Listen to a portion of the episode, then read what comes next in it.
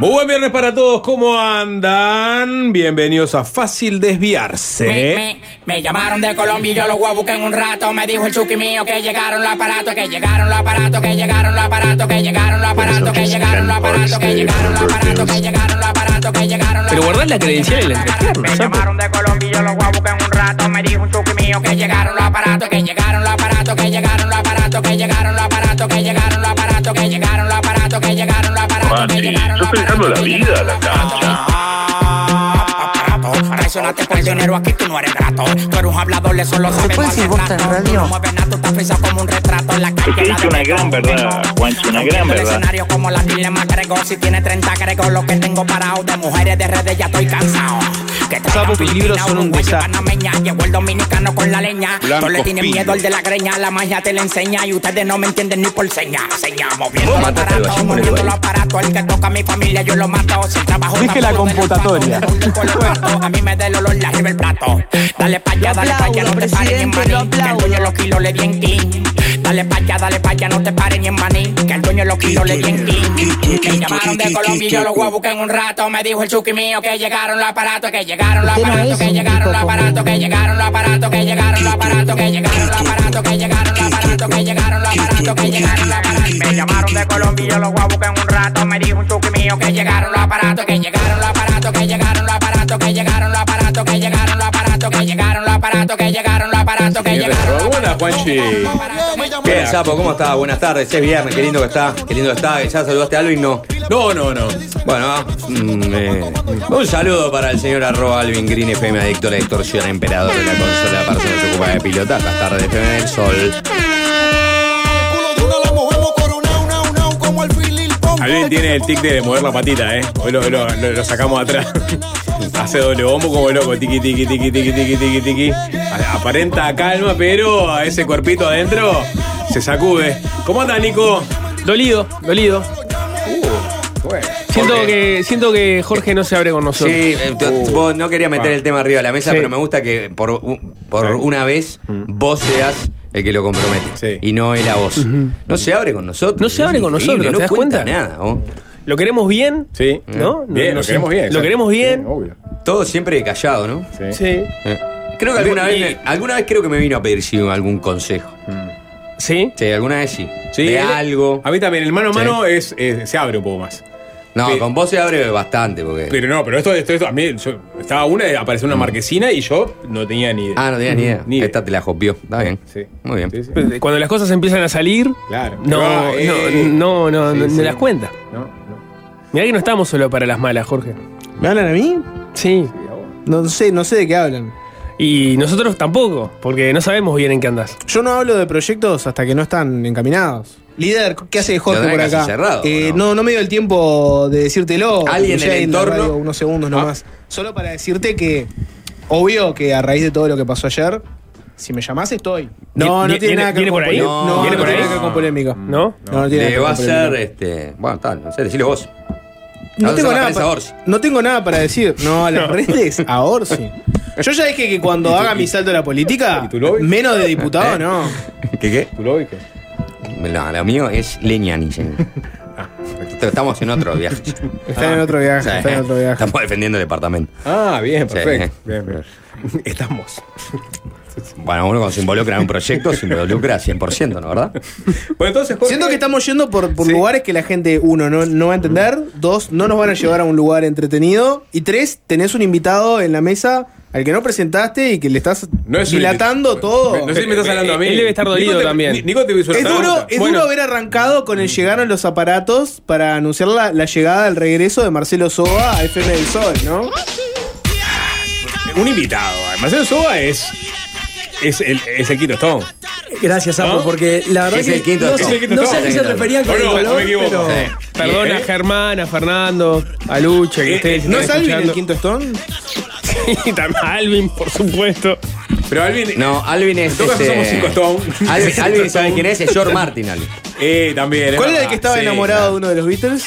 Y parece que se pudrió porque... Brian Epstein. Eh, eh, bueno, creo que Alvin puede ser más bien por ese Sí, lado. sí, no, nuestro Brian Epstein debe ser este.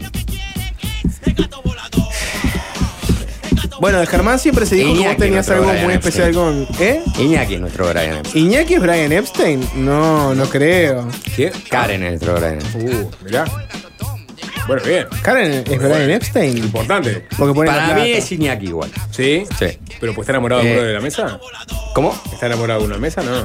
No, no, no. Pero Siempre se, pero- siempre se supo que tiene muy buena onda con eso, Juan. es, eso es un corte, claro. Yo vendría a ser el Lennon. Ah, ahí está. Se me dijo que se lleva muy bien. Vos sos Iñaki. Paul McCartney. Sí, bien. George Harrison. No, yo siempre supe que era Jorge Ringo. cagaste, después sos Ringo. yo siempre supe Eh, que era Ringo, Ringo. Muy digno. Sí, Ah, sí, bueno, sí, siempre supe que era Ringo. Soa, eh, no, es Neil Aspinal. Ni la. Oh, el Roadie. El ¿cómo Para mí? Nico, Nico es McCartney, ¿eh? Nico es el que va a ¿Cómo- tener cómo 80 años y va a seguir vigente. ¿Cómo? No, en todo caso Ah, Ringo. coincido, Ringo. coincido. Ringo es Paul McCartney. Ringo. Estamos, hablando de quienes armaron. eh, ¿Quién armó eh, todo este proyecto? Sapo.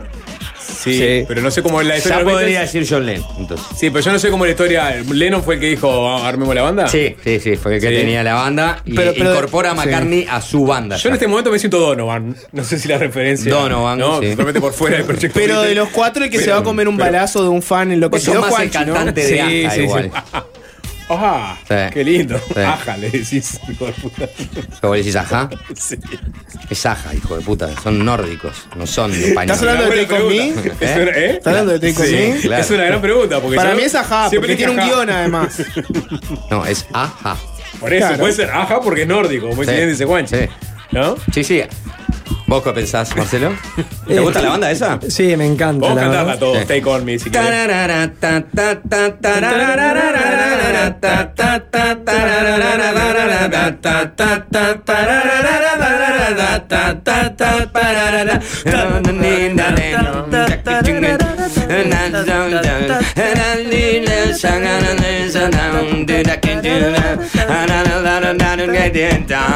Take on me. ¿no? Take on me. Take me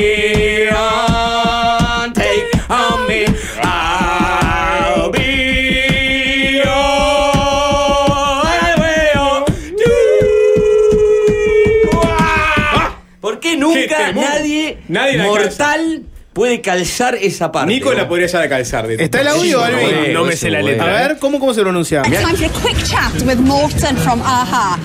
Ajá. Una mezcla, ¿eh? Es no, Ajá. no es ni ajá. Exacto. Ajá. Aja no era, que es lo que vos ajá. planteaste. Yo dije ajá.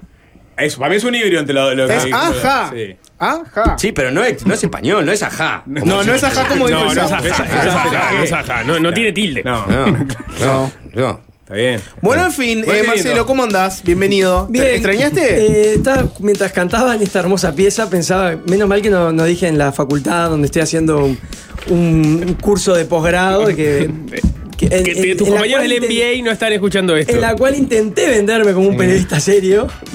Eh, y, y lo otro. No va más lo del periodista serio, te aviso. No va más, ¿no? no, no, no, No, no, no. Carlos Pañi tiene los días contados. ¿Cómo te.? Estás muy enamorado, ¿eh? ¿De quién? ¿Del pelado? Sí. Es que lo único, el único Cagaría a veces. El Cuando- único cuando que le- hay esas editoriales de 50 minutos que son. Ya, para el mundo de hoy. No, o es- sea.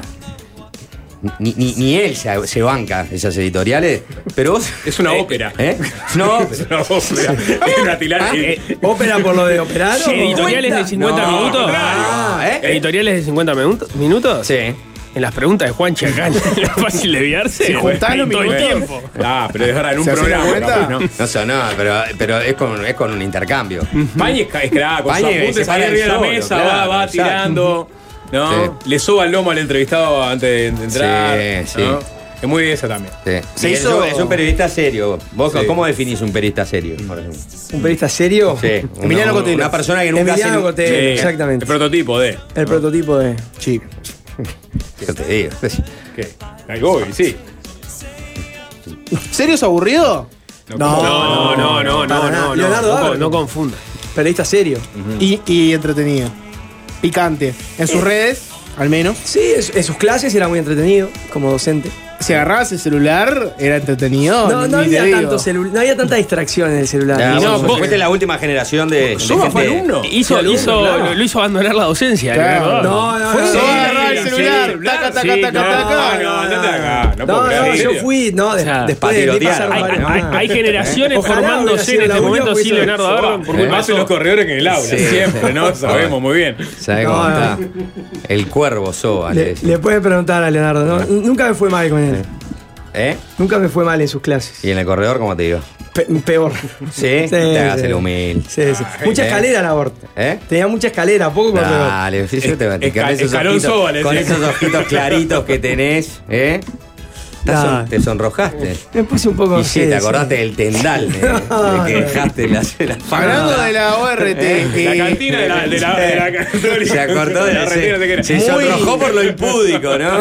¿Eh? Tiene una silla, tiene su nombre. Claro. Arrancó, muy le decían el cuervo y terminó siendo el mocho, soba. Fue muy famosa, Marcelo, tu última soba. columna. Era más grande igual, ¿no? del ¿Eh? periodismo. Era más grande en tu, en tu clase, ¿no? No, había, había otro Basta. periodista también que era. Basta, basta. Marco Marcelo, basta. está. No, no, No, no. no, no, pero era, era, era. Ta, ta, y no. Él fue a la horretita, Ya que está, en realidad ya eran está, todas ya sus eran de 14. No, no, No, no, no, no, no. hables más. Levantá la cortina, vamos a hacer una separación de entre esto y lo otro, bien, por favor.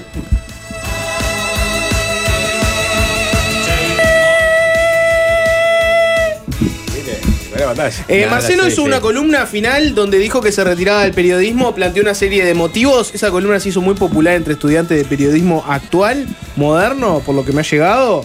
Sin embargo, seguís, tenés un vínculo tenue con el mundo del periodismo, porque por lo pronto te acercaste a una figura que los periodistas hoy en día se desviven por llegar. ¿Que es quién?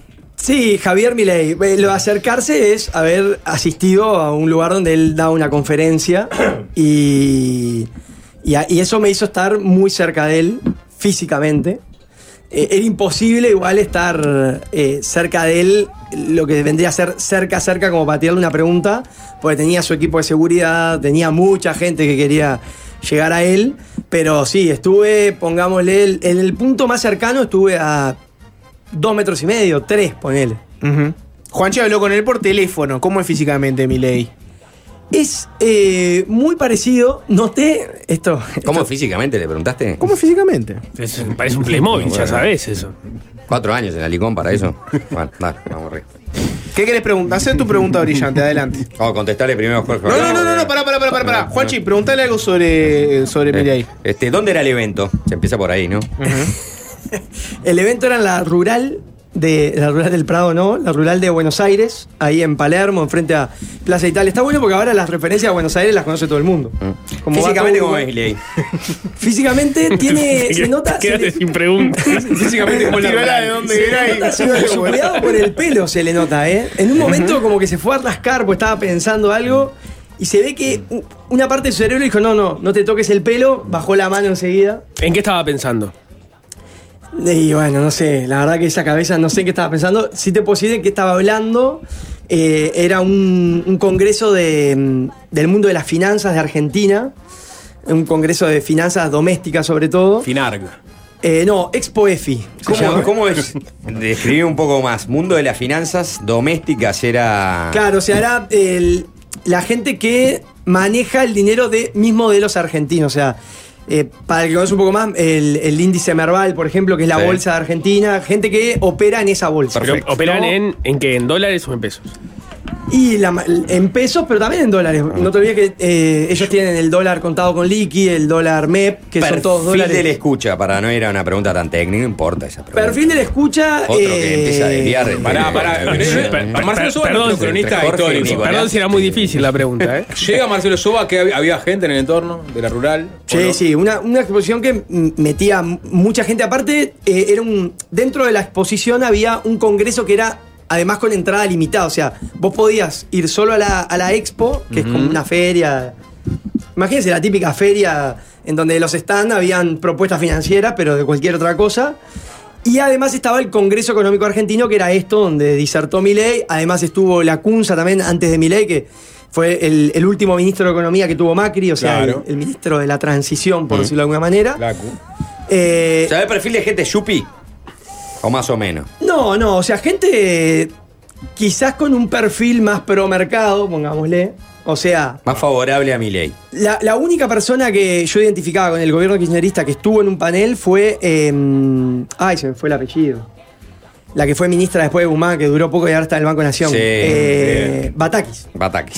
Silvana Batakis. Silvana Batakis. E- Esa fue la, la única que, que yo vi. Igual fue un congreso de dos días muy largo, capaz que me, me, de alguno. gente, claro. Pero, por ejemplo, se dijo que estaba invitada Patricia Bullrich, al final no fue, y estuvo eh, Luciano Laspina, que es uno de los hombres de, de Bullrich en, en materia económica, aparte de Meconian.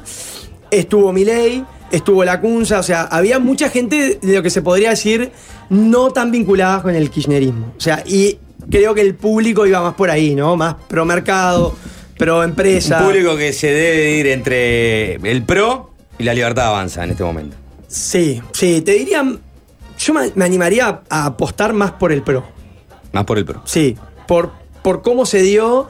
Pero es verdad también, yo les comentaba fuera de aire que cuando llegó Milei también se notó que empezó a, a- a llegar gente de afuera también. Un público más casta. Un público o más anticasta.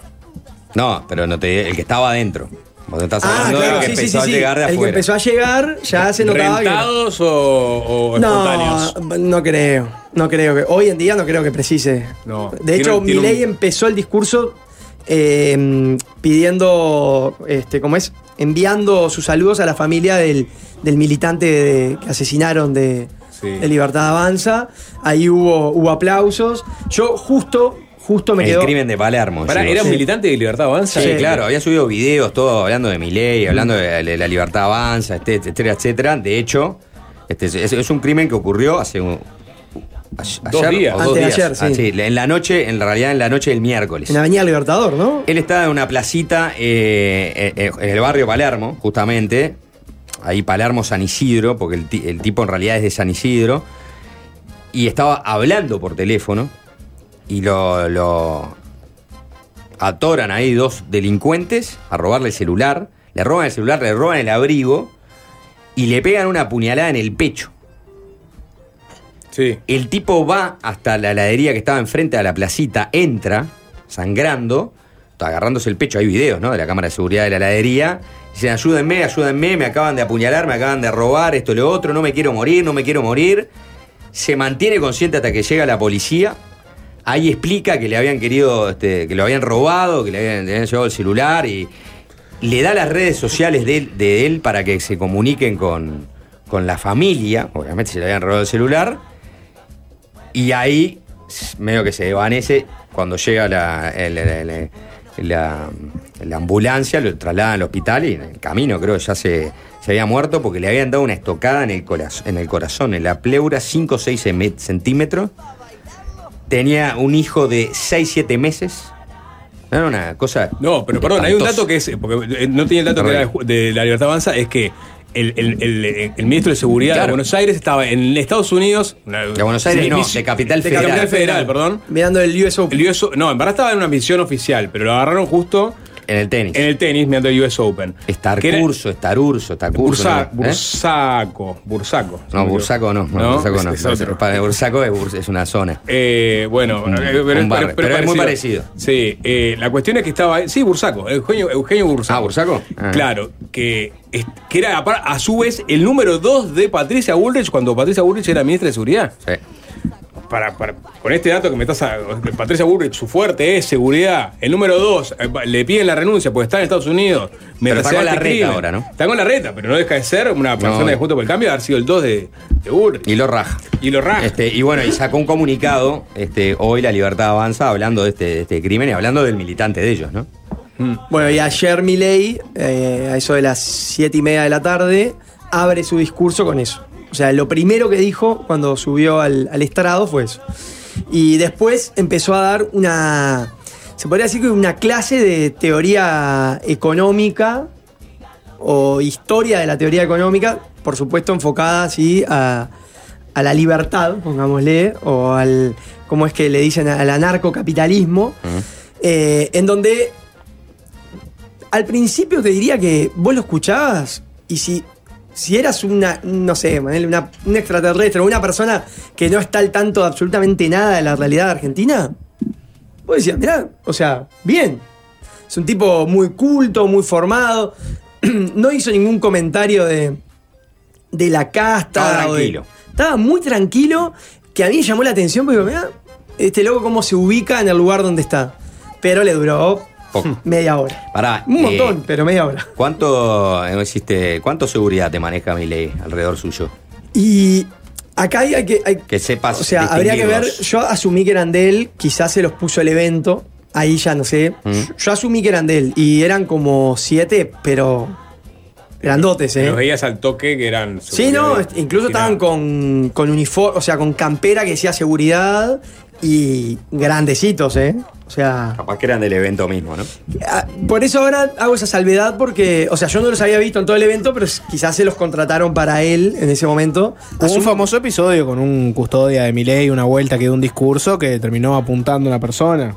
O sea, él tiene un equipo de seguridad y que tiene pinta ese equipo de seguridad que no, no, no anda con muchas vueltas porque en un caso, ya les digo que hubo un caso de una persona que se, se acercó un poquitito y le encañonaron Pero se prácticamente. escapa una cuchillada, en el, una cuchillada en el abdomen ahora, Una Una cuchillada, una cuchillada, ¿no? Ahora, para mí, Bolsonaro en la previa de la campaña, algo ahí que te deje. a lo Bueno, Bolsonaro. hoy hace un año, hoy, hoy hace un año del intento de asesinato a Cristina Kirchner, ¿no? Sí. Pero también, no, lo que vos decías del, del asesinato a, a este militante. ¿Qué dijiste, Sapo? No, no se te escuchó al aire. Hay cosas que estamos en radio. No, no, pero no Ah, estaba hablando, estaba, estaba, estaba abriendo claro. comillas con los dedos. No. Ah, claro, está, está, está bien.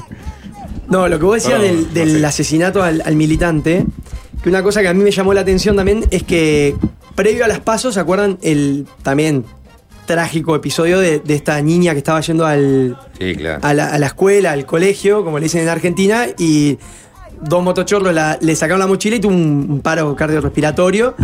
Y se habló en su momento de que ese episodio que había generado mucha indignación había podido contribuir también a lo que fue después la votación de Milei.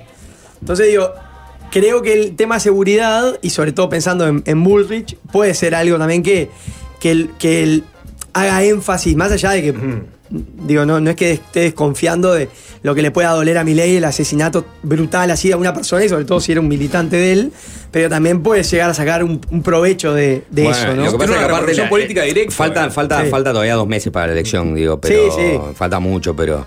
Pero bueno, fue, es, es una. como de, de la misma manera que ese asesinato de la niña conmovió a. Este, este lo mismo, porque toda la información que. Mariano Bar- Barbieri se llama el, el- el asesinado. Entonces va, saliendo información. Y la, última información que había salido era que el tipo está hablando por teléfono, ¿no? Con su pareja. Porque está, el, bebé estaba llorando, no se podía dormir, no sé no sé cuánto. Y, es- y en ese momento es que lo, que lo, este, que lo atracan, ¿no? Este, para robarle el celular. Bueno, y volviendo a la, mm, al discurso de Milei, lo que le decía, a partir de los 30 minutos ya se empieza a envalentonar, ya lo- los seguidores de él que estaban ahí, eh, ya en cada espacio que él dejaba ha- hacían un aplauso Se activa el modo stand-up, decís. y se activa un poco el modo stand al punto que hizo, hizo hasta un chiste con, con, su, con su novia, con Fátima Flores, porque en un momento empezó a hablar de la belleza de los libros de microeconomía, que él cuenta que en un momento hasta tuvo un talk que se los compraba todo, que tiene más de 500 libros de microeconomía. Y dice, y esa perfección, y entonces ahí en un momento dice, bueno, igual tienen su competencia. Y claro, solo los seguidores se rieron. Yo en ese momento ni siquiera entendí. Claro. Y después dice, no, bueno, no pudo venir hoy, está trabajando, porque hay gente que en este país tiene que trabajar, no sé qué, no sé cuánto. Así que ahí tiró un chistecito, porque había un run run en, en la expo de que él iba a ir con ella. Y que, hasta- y que no se descartaba de que ella hiciera algún paso de comedia también. Te- tengo una duda respecto a eso. sea un paso de comedia. La, la- la aparición. Esas más. no, yo puedo esperar de todo. Digamos que son la. Es No, eh, Johnny, Jackie Kennedy, una Johnny Jackie Kennedy. de- Una columna hermosa de la. ¿Eh, Sapo? He Y he estado sí, muy por fuera del tema, pero la aparición de Fátima Flores, ¿es, es una historia de amor real o, o es un, este, un armado de cara a la campaña por eso de que los Porque siempre presidentes... pensás lo peor. Es un armado, Nico. Es evidente, hemos, es más hemos- armado hemos que- tenido Yo te contestar como mi montajes de compañeras de, eh, de- Yo no en le las hago de funciones colchón. presidenciales, ¿no? O sea, Opa, opa, opa. Más armado Opa, opa, opa, Epa, epa, mirá que era, mirá que era una, una linda pareja. Era. Yo no digo que no, no digo que pareja. no, pero fue la única Para, vez que para la aquel día era una linda pareja. Está, No, pero no fue la tengo única vez que la elementos suficientes para darte una respuesta, Nicolás. Bueno, lo que. ¿Sobre este la, caso la- sobre la- la- la pregunta sobre sigue los- sobre la mesa. La pregunta sigue sobre la mesa. Yo creo que no es armado. No es Jorge armado. cree que es es- armado. Es, es- es evidentemente armado, eh, pero es armado a, nivel tan evidente. Una cosa es, por ejemplo, cuando tenés el caso, ponele de Sendik, si querés, ¿no? Que Sendik es una persona a la que no se le conoció una pareja fija. Y se, incluso en un momento se especuló, acuérdense de aquel momento, tuvo una nota Raúl Sendik en su momento que, ¿se acuerdan? Que Gabriel Pereira le preguntó directamente, ¿vos sos consciente que en el Frente Amplio hay gente que eh, dice que no te conoce una pareja que preguntan si sos gay? No lo dijo con esa palabra, le dijo con una palabra mucho peor. Y Sendik se le dijo, no, no es verdad, yo soy una persona heterosexual, pa, pa, pa, pa, pa". Y después en un momento, eh, más cercano a la campaña, se lo empezó a ver con una mujer. Y que se empezó a especular de que, bueno, era la pareja de Sendik, etcétera. Después no se lo vio más. No, se la vio en la asunción presidencial. Claro, vos tenés un caso como ese donde tenés una persona que apareció puntualmente en un momento y que no sabés hasta. Acá tenés un caso donde una persona a la que no se le conocía ningún tipo de pareja, este fija, estable.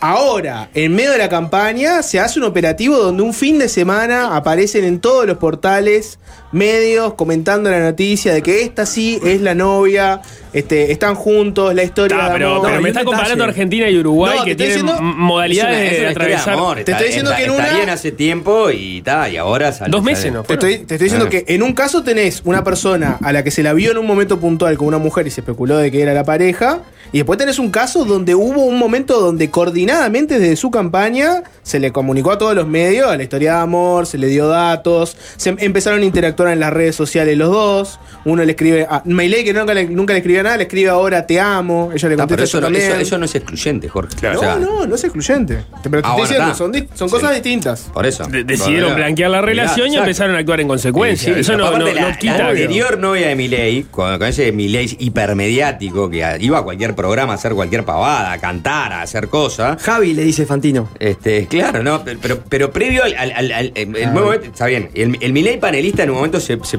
se transforma en un freak show, ¿no? Que va a todos los programas, no va solo a los programas a hablar de política, ¿te acordás? Sí, sí, sí. Y ahí tiene a su novia. Su novia, que actualmente vive en Uruguay, sin de Peñarol, Chapo, para Eh, dar un dato, es argentina. Este, empieza a, desfilar con él los programas. Y era lo mismo que, que- que pa- que pasa ahora con Fatian Flores. Él iba, la se mostraban juntos, le daba besos en cámara. Este, nada, toda esa historia. O sea, lo que te quiero Se decir- enamora en serio y es demostrativo. Y, y estuvo, estuvo, estuvo varios meses, que de- de- casi un año con, la, con esa pareja. Y después, este, o algunos meses, y un día le cortó la cara y desapareció. Esto lo contó ella, ¿no? Que ahora, obviamente, la fueron a entrevistar. Vive acá en Uruguay, creo que vive en Punta del Este. Lo que quiero decir que quizás venía de esa relación con Fátima Flores que un día la hicieron blanquear y, ta, y ahora la están usando sea, políticamente también. Lógico. La historia oficial parece ser que se- en- fue en la mesa de, de Mirta Legrand, que se, incluso hicieron chistes con ella haciendo de Cristina, no sé Ah. qué. Yo estoy un poco con Jorge también de que además estaba todo el, el run run de la relación incestuosa con la hermana, ¿no? Sí, para blanquear eso. que, que también le. O sea. Y los perros. Y lo- bueno, En un O sea, momento se empezó a era un hablar. Era un tipo que. Está bien, pero la relación sexuosa con la hermana es, es de mala leche. Claro, bueno, ni que hablar, Pero sí, pero- pero... sí, y eso es evidente, que cuando. ¿Es de mala- es de mala leche? ¿Es de mala leche? los perros, Es ¿a qué se leche. ¿Es de refiere? mala leche o de una persona que ve que una- un tipo que no No. tiene ninguna relación con ninguna mujer conocida, le preguntás quién sería tu primera dama y su respuesta es sería mi hermana? Sí. ¿Es de mala leche o es agarrar un tipo que claramente No, tiene una relación? leche. De ahí a pasar a la relación Bueno, exitosa es de mala leche. no, Obvio, de mala leche. De Menem tenía. Menem tenía a Zulemita como, como primera dama. y. Fujimori a Keiko. No, el problema con Milei es que tiene- es- el otro día escuché una gran columna de Jorge Banfico en Quién te dice, hablando ju- justamente de los, digamos, el, perfil psicológico de Milei, sobre todo vinculado a su relación con los perros. Sobre todo vinculado a su relación no. con su perro que es Conan. Y, y sobre todo con Conan, que se murió, clonó. que lo clonó, que no sé Y que la- cuánto. la hermana hace de medio Y que él con Conan. En la biografía no autorizada de Milei, Bueno. este, cuentan que, claro, que él tuvo, este, que él tuvo una, una- contactó a Conan a través de un medio. Que sí, pero la Claro. hermana es medio. Y, y ahí, este, a- eh, cuando contacta a Conan, Conan le dice, posta, esto lo cuenta él. Lo contó Milei. ¿Posta le cuenta, lo, lo cuenta Milei o Posta Conan le habla desde el más allá? No, lo cuenta Milei. Ah, bien. Que Conan Eh, le es dijo- importante el matiz. Pero es Conan- y traductor. Que Conan le dijo que iba a ser el próximo presidente de Argentina. El perro. Entonces, ¿Se lo ladró o Claro, el perro que no hablaba en la tierra empezó a No, hablar no, no, desde el no más sé cómo fue el encuentro y el intercambio. Pero lo cierto es que ese perfil de, de, de demente que habla con los perros, que a los mascoteros muy fanáticos le puede caer bien, y ahí si estoy con Jorge, dicen, vos, ¿cómo le bajamos tres cambios a esto? Porque está todo bien, pero. Sí, poner una novia común y Ah, corriente y que ah, salga. Que tengas una pareja, viejo, y, y- y que, que sí, y mirá, y si es conocida y que la gente le- se ríe con ella, se caga de risa. Porque Perdóname, no pero te voy a decir lo mismo que le dijiste a Jorge, no son excluyentes. Yo no digo que sean excluyentes, siguen sin ser excluyentes. Pero la teoría del blanqueo, en este caso, para tratar de morigerar este, Sí, este- desvías un poco la atención. del tema de los perros. Y, y si te querés poner un poco más. Pero él este, no lo quiere desviar, perdón, porque vieron que cuando, Aparece el de ah, cuando- claro, Conan. cuando fue el programa de Fantino, creo que fue el programa de Fantino, Sí, No me claro, acuerdo. habló, le, le agradeció a sus perros. estaba, ahí, estaban, le estaban haciendo preguntas como este, para tratar de llegar al Milei profundo y le ponen la imagen de Conan. No, no, no era, no era con No- Fantino. no era con Fantino, ¿con quién Era era? con el pelado de. de- Y es vieja esa nota, ya sé cuál Es decís. Vieja, sí. Que estaban Eh, haciendo una nota y ponen una foto de Conan y, se va, y se va. y dice, ah, Conan, Sí, Conan, sí, sí. Conan. Y el periodista le dice, sí, sí, es Conan. Y le sigue preguntando y vuelve a decir, Conan. "Es Conan, ese es Conan. Sí. Sí, es Conan, pero. Conan, Sí, Conan. es Conan. No, Yo como abogado del diablo... Ah, no, es terrible, no, vos tienes un amor por el perro. Como abogado del diablo, ¿Está peleado con sus padres? Sí. ¿Está Sí. peleado con sus padres? Ah, y tiene una relación mala con los padres. Eh, es, eh, el, es el primero del- de la humanidad pará, que tiene un quiero- padre de quiero mierda. componer el perfil, eh, digamos, para, para, para entender por qué ahora, digamos, blanqueó su relación sentimental y para mostrar como alguien un poquito más este, Normal. Normal, Sí. ¿no? Blanqueó Ah, armó. El normal. Ah. El bote, el, La heteronormalidad. Sí, claro. la que te gusta tanto, la que te deja tranquilo. No, ¿Eh? no estoy hablando de, no, no, yo no digo que tenga relaciones sexuales con sus perros, para empezar. ¿Quién dijo eso? Vos Él estabas, insinuando que, que tipo que manejaba la se zoofilia. Pa- Pará, pará, ya vos. Sí. Vos, vos, vos dice No. Jorge tiene razón. Sí. Se peleó con sus padres. ¿Es el primer tipo que se pelea con sus No, padres? no, y- Ah, ¿Ama a los perros? ¿Es el primer tipo que ama a los perros? Está lleno, lleno de gente Clona que, que a su bichero. perro. Hay gente que clona cap- 50.000 capaz que es el segundo o el su tercero. Gast- Gastar 50 mil dólares en clonar a su- cuando vos- Si vos amás algo, Sí. 50 mil dólares, No es nada. no está es bien. nada. A Está. Milei, por Claro, su vida personal, no puede- Digo, depende, depende de cómo sea. ¿Al blue o al oficial? Depende tu cuenta bancaria. ¿Eh? No, obvio. habla, habla el abogado del diablo. Pará, habla Eh, con un medium. Ahí sí, cree- está, se- ahí sí. Se cree, Ahí sí. tiene un discurso semi-mesiánico que casi Ahí que también. se envi- Ahí enviado. también, ahí también, estoy Pará, contigo. ¿Qué más? Poneme una, una pareja heteronormativa. No es tan normal Fati Panflores, ¿no? Es una, No, una persona. y estuvo con una prima, una era una de las primas la que vos citaste, Daniela Mori. A la Era- prima se la rima, dice el refrán. Que ahora, No, no, que- no era prima ahora- de él. eh, No era eh, prima. Claro. Prima, No era- prima. No era prima prima, hermana. de, de sanguínea, era de una integrante del eh, grupo Las Primas. Pará. ¿Eh? Era- Era Ah, bueno, del Era una de las primas, ¿no? Claro. Sí, era de las claro, primas. Claro, Era de las primas. Ah. Qué bien me leí. vos. Pará, eh, abogado del diablo. A Milei se lo ridiculiza. Milei tuvo que salir a, Hijo de tigre. Milei tuvo que salir a armar una relación falsa porque le venían pegando por su vida personal. Pero si analizamos por qué se le pega, se le pega mal, porque se le pega por cosas que son recontra populares. Uno, la- una relación rara con los animales. El 90% de la gente que yo conozco tiene una relación eh, eh, especial con sus mascotas. Perdón, Ah, tiempo, Jorge. Juanchi y Ramón, por decir algo. En el país que los perros del presidente tienen Sapo y. Ramona en Se su murió momento. Ramona, ni me lo nombres. ¿Te duele que te digan que se te murió la, la- Me duele que ¿no? no sepas cómo se llama mi gata nueva. No, pero te digo, la, la- la Bamsi. vida de Ramona, a vos, ¿te, ¿no te dolió o no? Obvio. ¿Te dolió ¿Cómo no te va a pila? ¿Cómo Che, si vas, a hablar de, familia? si vas a hablar de las mascotas de ellos, quiero que hable de mis mascotas. Claro. Nico no habla de que tiene un perro nuevo al aire. O sea, es un, es un freak. Jorge, te agrego algo más en lo que decís, porque a Sapo se le murió Ramona y obviamente que le dolió. Pero ¿sabes por qué te duele menos? No, viene un No. No, Vamos arriba. Viene, viene en el G La Paz. ¿Sabes por qué, le- ¿sabés por qué le duele menos? Hacelo, Porque, dale. porque, porque, te- porque tiene una hija.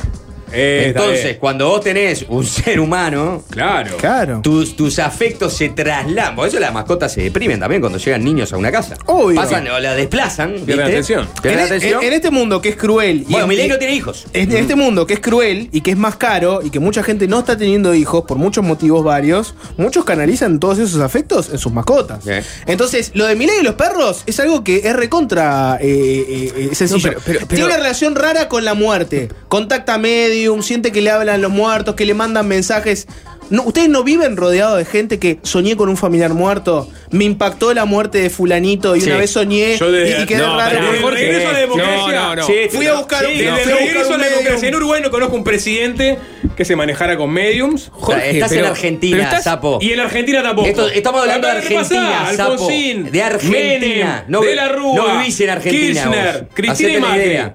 No vivís en Argentina. Alguno de ellos El problema, se el creó problema, Mesías y, y- ¿Cómo? y- Y Menem decía que llegabas a Japón en cinco minutos. no, ¿no? pero entonces sería una aburrida. Todos los presidentes tienen que construir un discurso donde yo soy el elegido para Bueno, eh, Menem, sacar adelante vos el porque no te país. acordás. Yo me acuerdo No, de todo. Menem era- Porque tremendo. aparte los tiempos cambiaron. Estás hablando de Menem en Tenía los, una, en es los verdad que tiene una 80. bruja, Menem. Pero Menem tenía. Menem era un caudillo riojano demagógico. No, no, no. Eh, mesiánico, me- me- mesiánico no, porque mesiánico no era, pero. No, está bien, pero digo, era un populista de la san puta. La, de la zamputa. Ah, dejó de ser populista y se convirtió en el presidente más cholulo Mm. que había tenido hasta ese momento Argentina. Sí, pero lo Un tipo que andaba en Ferrari, jugaba al básquet con la selección de, de- de Argentina, jugaba al fútbol con la Se selección juntaba argentina, se subía a la lancha de. Scioli, que invitaba a todo el mundo que se separó de la mujer y la casa roda- ro- rosada era un dormitorio. Hay un- el otro día vi un video tan bueno que no, no quiero. Este, Hay una gran columna de Nico Peruso de- Ta, sobre el. Menem. O sea- no, no, no, no me- yo no lo pondría en el mismo plano en la, en la previa a su yo que- al poder yo de Menem y decir Milei. es. En todo caso era un poco caudillo populista. Milei es. Milei. Te había invitado para que contara lo de la rural, ¿no? Ahora nosotros te contamos a vos. Increíble, Igual ¿no? esto está, está- está mucho más yo- emocionante. Yo, quiero que sí, sí quiero que sigas, pero quiero cerrar con algo.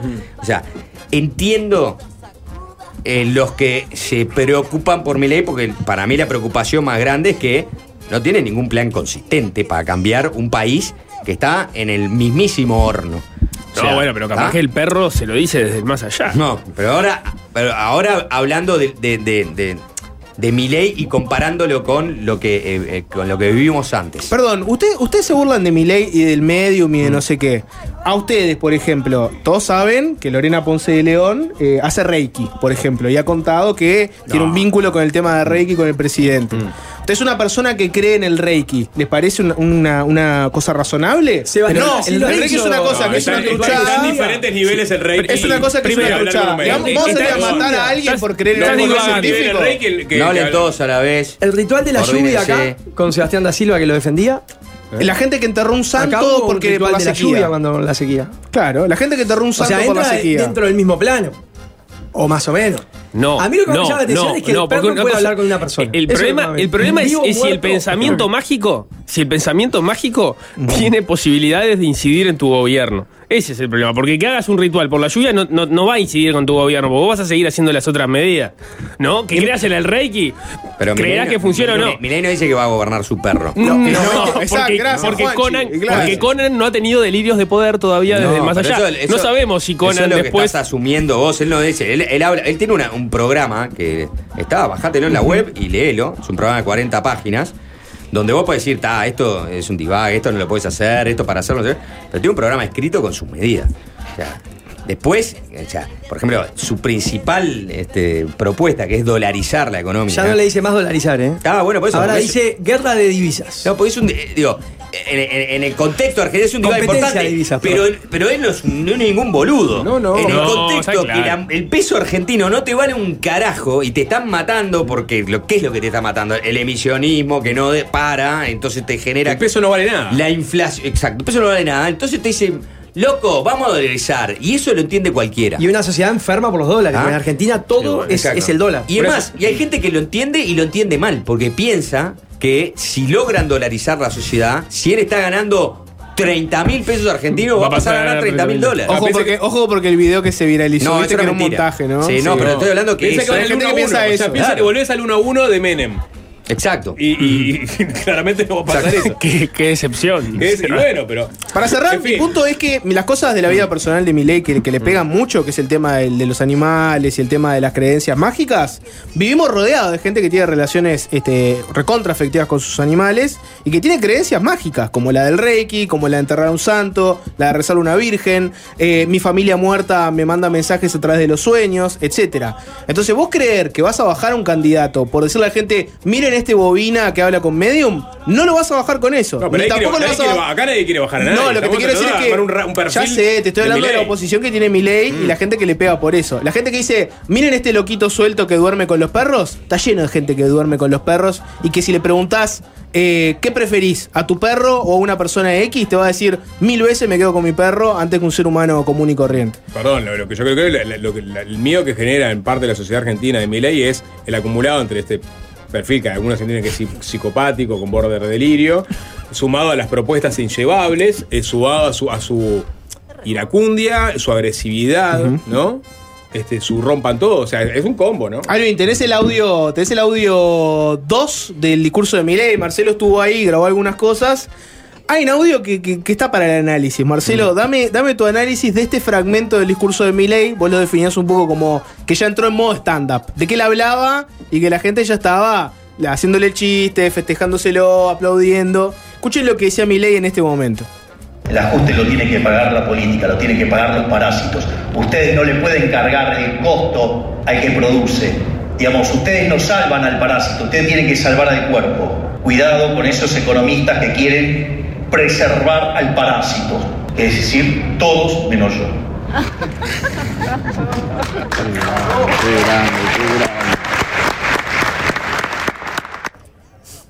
Bastante transparente, ¿no? O sea, ¿Cómo le el cayó la ajuste lo ficha tiene de que pagar. poco a la gente, no? Dos viejas que se ríen adelante.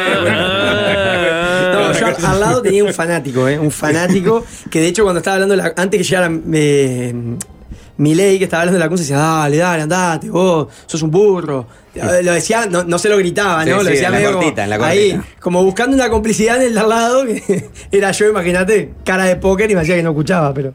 eh, sí, sí, porque él eh, eh, encaró su discurso hablando, como les digo, mucho de teoría económica. En ese momento estaba hablando de. eh, como que la, la tesis de su discurso era que los economistas, estos parásitos, o haciendo referencia a la casta política también, eh, buscan la excusa, según Milley, de que eh, es la falla del mercado. Entonces él decía que el mercado, si nadie interviene, no tiene fallas. Que lo que pasa es que se va acomodando. Y bueno, ahí habló de la ley de Pareto. Entonces él decía, por ejemplo, no sé si, si ese lo cortaste, Jorge, pero él hablaba, por ejemplo, de un empresario que tiene una fábrica y está contaminando un río. Entonces él decía, eso es, eh, o sea, es un- una definición de propiedad privada. ¿A quién le importa? ¿Qué, qué problema hay con que se contamine el río? Dice, pregun- se pregunta mi ley. Ninguno, dice. Entonces, él después dice, porque el problema va a estar si hay gente que necesita esa agua. Pero en el momento que alguien necesite esa agua, va a haber alguien que va a empezar a, a utilizar esa agua, la va a purificar, y el de la empresa va a tener que arreglar, porque esto es toda una negociación. Y entonces, claro, vos ahí empezás a decir, pero no, no- es así tan fácil. o sea, No, bueno. primero que el tipo estaba asumiendo de que si contaminas un río no pasa nada, ¿no? En el 2023. Pero más allá de eso, o sea, lo daba todo como. eh, su, su tesis era: no, el problema está cuando el Estado viene a decirle a ese dueño de esa empresa que no puede contaminar. Y que si contamina, tiene que pagarle a alguien. Y él decía: ¿a quién le va a pagar? Y ahí, bueno, refuerza lo de que la guita es para los políticos. Te Y hace ex- como el liberalismo extremo para damis. Mira, y muchas veces con, con, Claro, con- con los eh, ejemplos. Claro, el arbitraje exacto. se da entre privados Exacto, y ese, arbitraje termina generando ¿no? este, las mejores opciones. Les fe, Ah. les pase con un estado juez y gendarme y el resto que lo, lo- lo arregle el mercado. No, Exacto. bueno, es un poco más lejos que eso, porque eso del Estado juez y gendarme te lo podría discutir un, un Milei más en una onda más anarcocapitalista. Ya con el tema del río, por ejemplo, no es tan claro el Estado juez y No, gendarme. no, el Claro. discurso de ayer te diría que, que no hay Estado no. para él.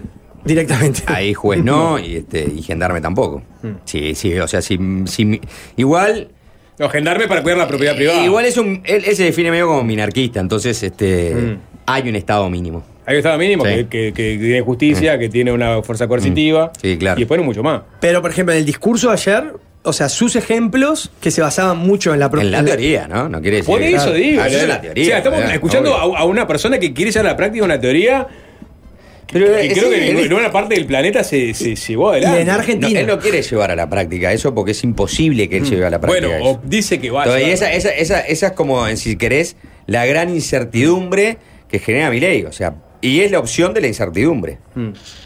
Por supuesto. Entonces, este. ¿Cuánto es un juego académico? Cuando él gana en las PASO, ¿No? los mercados este, tiemblan un poquito. Creo que si ganaba Massa hubiera sido peor, porque la, eh, Massa es la opción de corrimiento porque ya no aguantas más, pero Massa es mucho más estable y mucho más este, seguro como propuesta que Milei. Porque Por sabés no hizo. sabés que, o sea, la, gente que, que defiende a Milei te va a decir, no, está el, el proyecto de Milei, está el programa político de Milei, ahí está su programa, ahí te dice qué es lo que va a hacer. Ah, pero lo que va a hacer en la, en la, en, en la praxis, en Argentina, o sea, donde, ¿qué va a tener Milei? Porque aparte ahora se renuevan las cámaras. Un Una- tercio, ¿no? Un tercio. Entonces, este. No va, a- no va a tener mayoría Exacto. parlamentaria ni por. Entonces, este, tenés que negociar en, en- en- en el legislativo, tenés que negociar eh, en el Congreso, tenés que negociar con las gobernaciones, que Claro, no va a tener muchas tampoco. Eh, y tenés que negociar con la propia realidad. O sea, vos la- una- no vas a dolarizar una economía que no tenés dólares. Con los organismos No vas- internacionales. no, Bueno, claro, ya no se a- reunió con el FMI. entonces, todo lo que eh, dice eh, Milei es un gancho espectacular para el tipo que está podrido de, las otras opciones, para el tipo que no tiene nada, que perdió todo, el que no tiene laburo, el que vio cómo pasan las cosas, el que considera que todos los políticos son iguales y son ladrones. Es decir, ese discurso él lo va a manejar hasta el último día.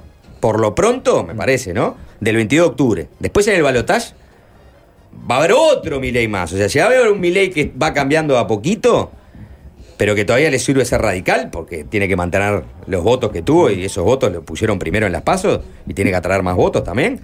Va a seguir manejando ese discurso, va a ir anteperando alguna cosa y lo va a ir manejando y empiezan a salir los que lo rodean. Sacó ahí, desempolvó tres viejos menemistas de la década de los 90, son em- economistas, ¿viste? Que son un poco ahí los que le están eh, dando como cierto cuerpo eh, a Milei para rodearlo y, y exponer un poco la- la- la- qué es lo que, se van, lo que van a hacer si ganan.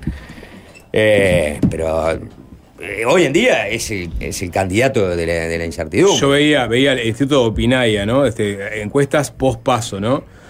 Eh, ¿Quién es el que retiene? O sea, ¿a qué votaste las paso y a quién vas a votar en, en el 22 de octubre? Milei retuvo el 91% de los votos de las paso, Massa el 89%, Bullrich el 84%. O sea, Bullrich está quedando atrás. O sea, se va proyectando un, un balotaje Milei-Massa. Bullrich, aparte, obviamente, perdió votantes que se pasaron para Milei también. Este, y, y ahí, cuando sea Milei Massa, así que se da ese balotaje, ahí Milei se va a comprar un gato, seguramente. Obvio. Empezar a cambiar un poco el perfil. Porque aparte y callarse está hablando todo el tiempo sí. a Macri. Claro. Eh, este Milei ahora.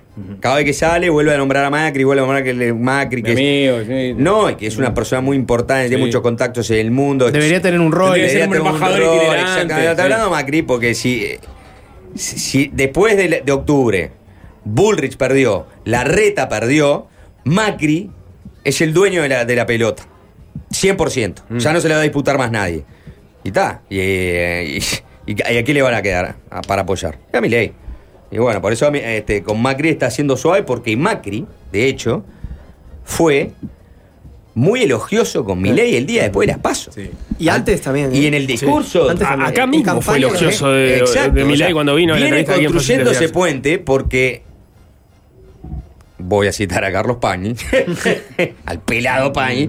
El pelado Pañi dice, bueno, Macri está viendo que Milei va a ganar y que hay que reconstruir de vuelta el PRO, ¿está?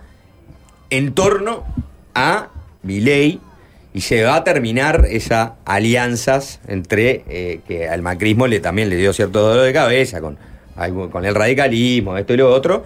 Bueno, está, eso es lo que está vi- viviendo Macri. Y en, el- en el entorno de Bullrich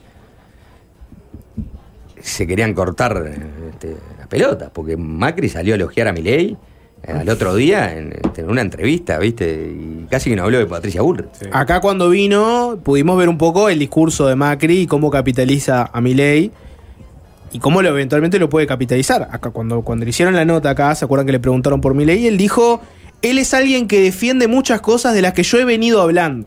En el discurso de Macri, Macri cómo lo presenta esto, yo tuve que caminar para que Milei tuviera que Qué correr. verdad, claro. Entonces él capitaliza esto como diciendo, gracias a mí que me inmolé, ahora estamos teniendo todas estas discusiones y tenés candidaturas como la de Milei y la de Burrich, y el que gane, gane. Pero yo voy a quedarme con el ganador porque voy a decir, este está continuando una línea que arranqué yo. Ahora también Macri tiene ese discurso, pero desde Juntos por el Cambio es palo y palo a mi ley ahora. O sea, defendamos las instituciones. Y bueno, sí. La política no es lo que, lo que hemos visto con el. eh, O sea, ya hacen como un.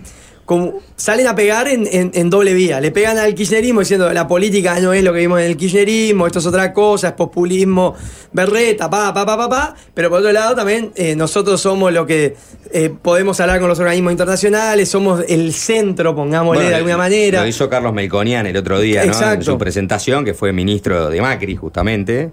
¿Y no es el que, Este, el que ya anunció Bullrich? Sí, claro. Ah, Ahí va.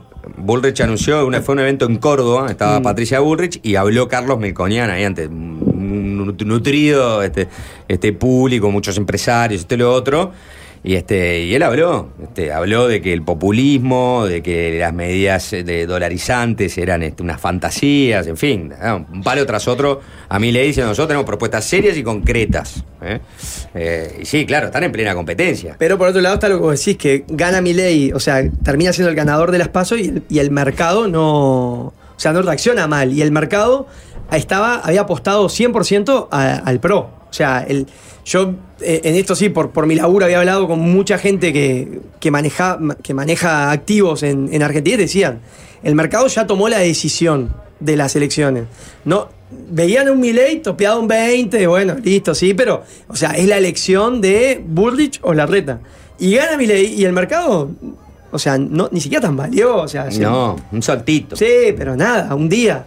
Entonces, eso también, y viste que, por ejemplo, en una feria donde está la gente de la industria, el tipo va, habla y cierra el evento, o sea, ya te da, te da la pauta de que, por eso yo pensaba en lo que vos decías de ese discurso de del tipo que está caliente porque no porque la inflación lo está matando, que seguramente en breve sea hiperinflación, la devaluación constante. Eh, en este congreso muchos hablaron de que el, gobier- el gobierno argentino, el oficial hablo, ¿no? El, el Mm. dólar oficial, tenía eh, el fondo le había pedido un 60% de evaluación y devaluaron un 20%.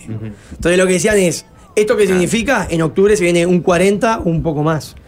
Entonces digo, toda esa gente que está caliente es la que va a estar más perjudicada si gana Milei.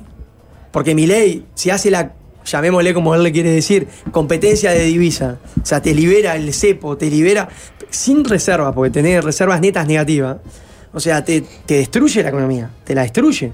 O sea, ahí no sé, yo creo que... La economía argentina lo que es que está destruida. Yo, y Sí, mi, y pero- Milei no creo que haga nada para, para, para destruirla más porque me parece que... se- no- no- un tiro en el pie. Claro, exactamente. Sí, bueno. Eh, eso seguro.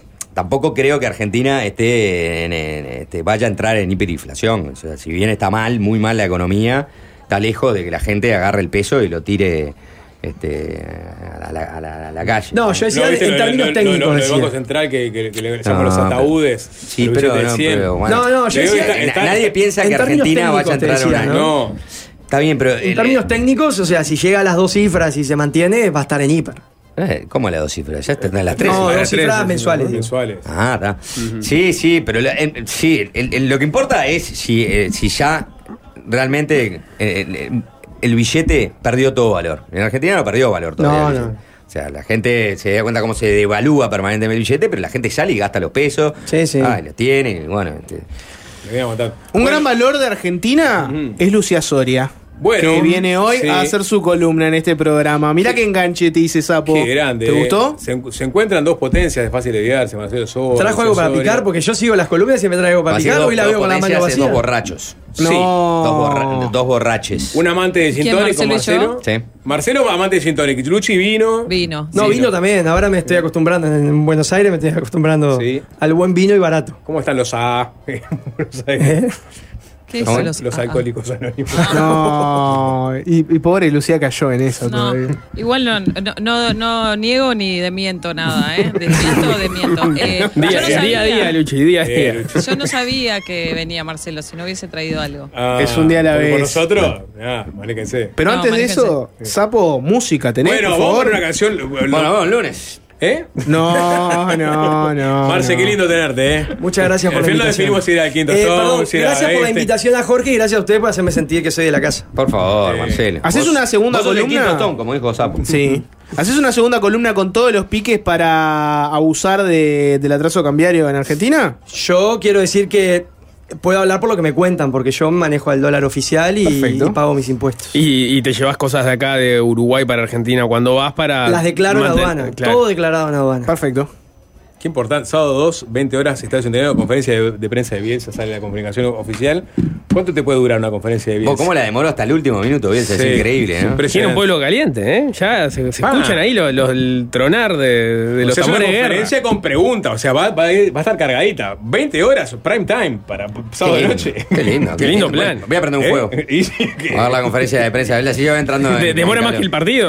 O sea, Seguramente. tenés- Claro, Dos tenés horas de dos conferencia. horas de partido, tres horas de conferencia de Bielsa en la Claro, previa. o sea, que para que la UF te la promocione de esta forma es porque ta, ya sabemos que las conferencias de Bielsa son instancias Clases excepcionales, magistrales. justamente por lo poco que habla. Pará, ¿quién es? Bernardo Neustadt. Bueno, no sé. Ah, pero tampoco me pongas arriba de Neuta.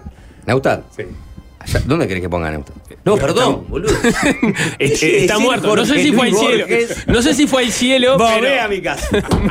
Quise decir Jorge Luis Borges y dije Bernardo Neustadt. No, obvio que no pongo allá arriba Bernardo Neustadt. Bueno, gente Antes hubiera puesto a Mariano eh. Exacto, Claro. exacto. Fernando Medina tiene una CB en este momento. Bernardo Neustadt, un tipo que se le escapó un huevo en televisión. Para mí es eso, Bernardo Neustadt. No es más que eso.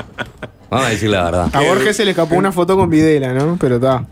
Da. Ah, no le gustó. Bueno, dale, sapo música. Vamos a escuchar una canción bien tarareable. Sí, la segunda que te pasé para esta tarde hermosa, cuasi primaveral, un clásico de clásicos de Dire Straits.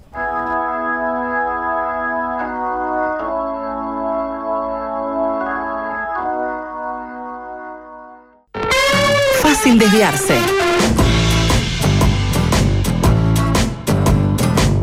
Todos sabemos cocinar algo. Una pizza. Empanada. Ensalada. Milanesa. Asado. Un guiso. Pero siempre hay alguien que quiere pasarnos un pique. Dalo vuelta. Capaz que subirle la temperatura, ¿no? A esto le falta sal. Déjalo dorar un poquito más. No, cortalo en cubitos. ¡Para con la sal!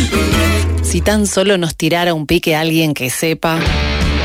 De pinche a cocinero. La columna de Lucía Soria.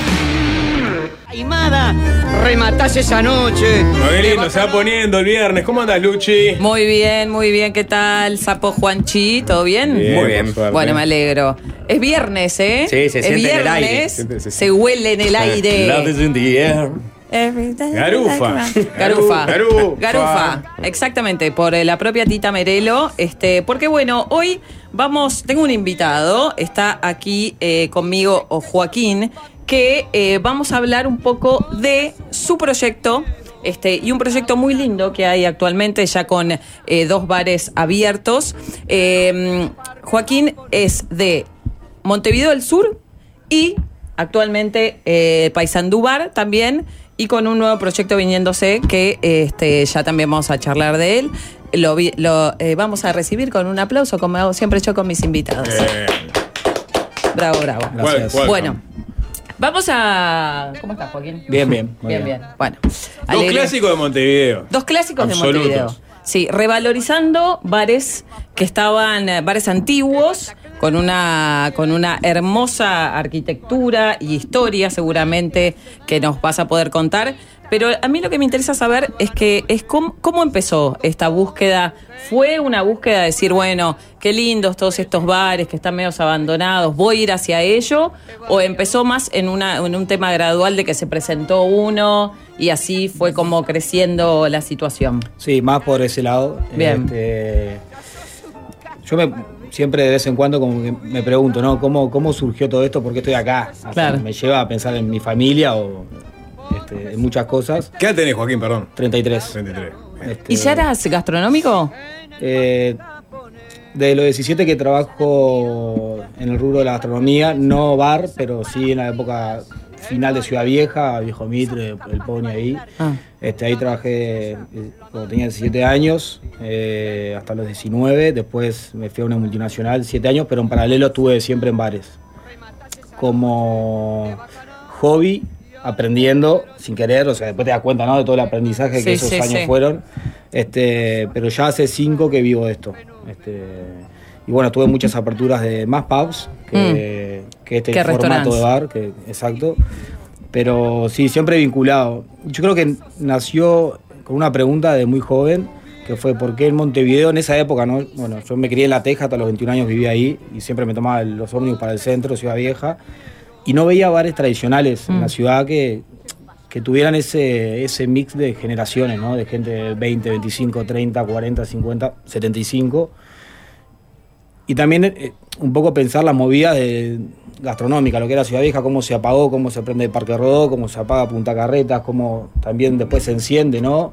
Y a qué se debía eso. Y ahí tuve la oportunidad de viajar a Irlanda, que es un país de cultura de bares este, con unos cuantos años más. Y comprendí que esos bares tradicionales son.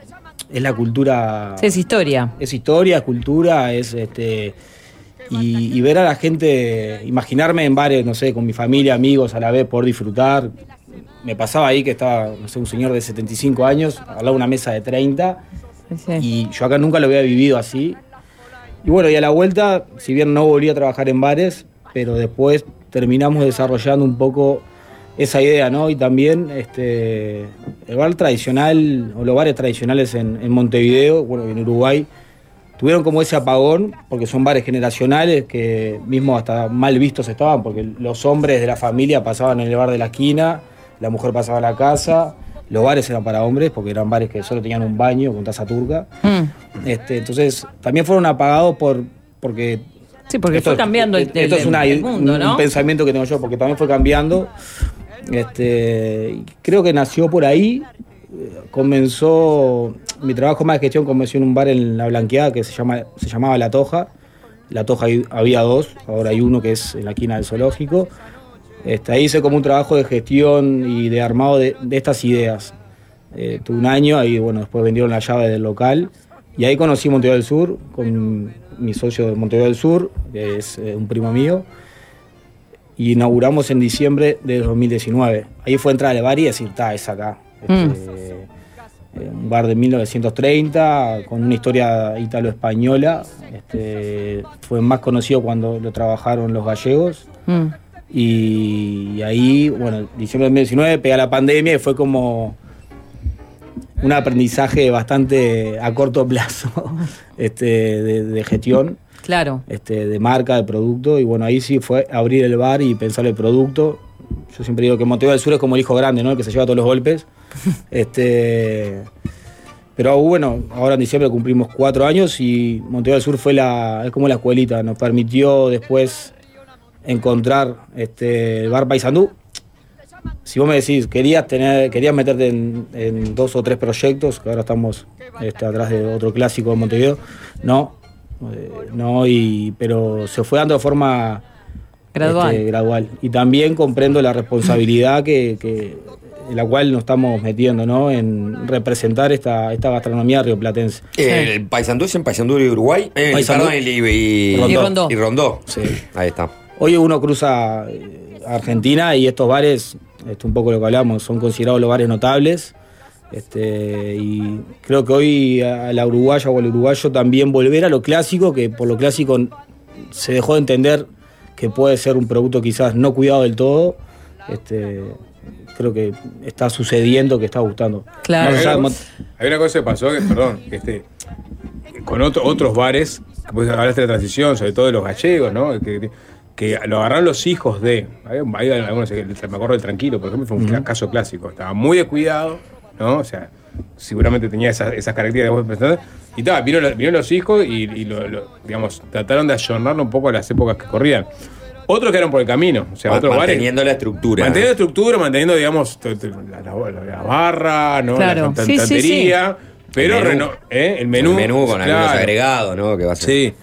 Eh, esa es un poco la idea, o sea, que mantener es- la esencia del bar. Es lo más difícil. Es lo Sí, más difícil. Sí, es lo más difícil. Eh, varios de los que cerraron, eh, cerraron porque quizás eh, no lograron eh, hacer ese gancho.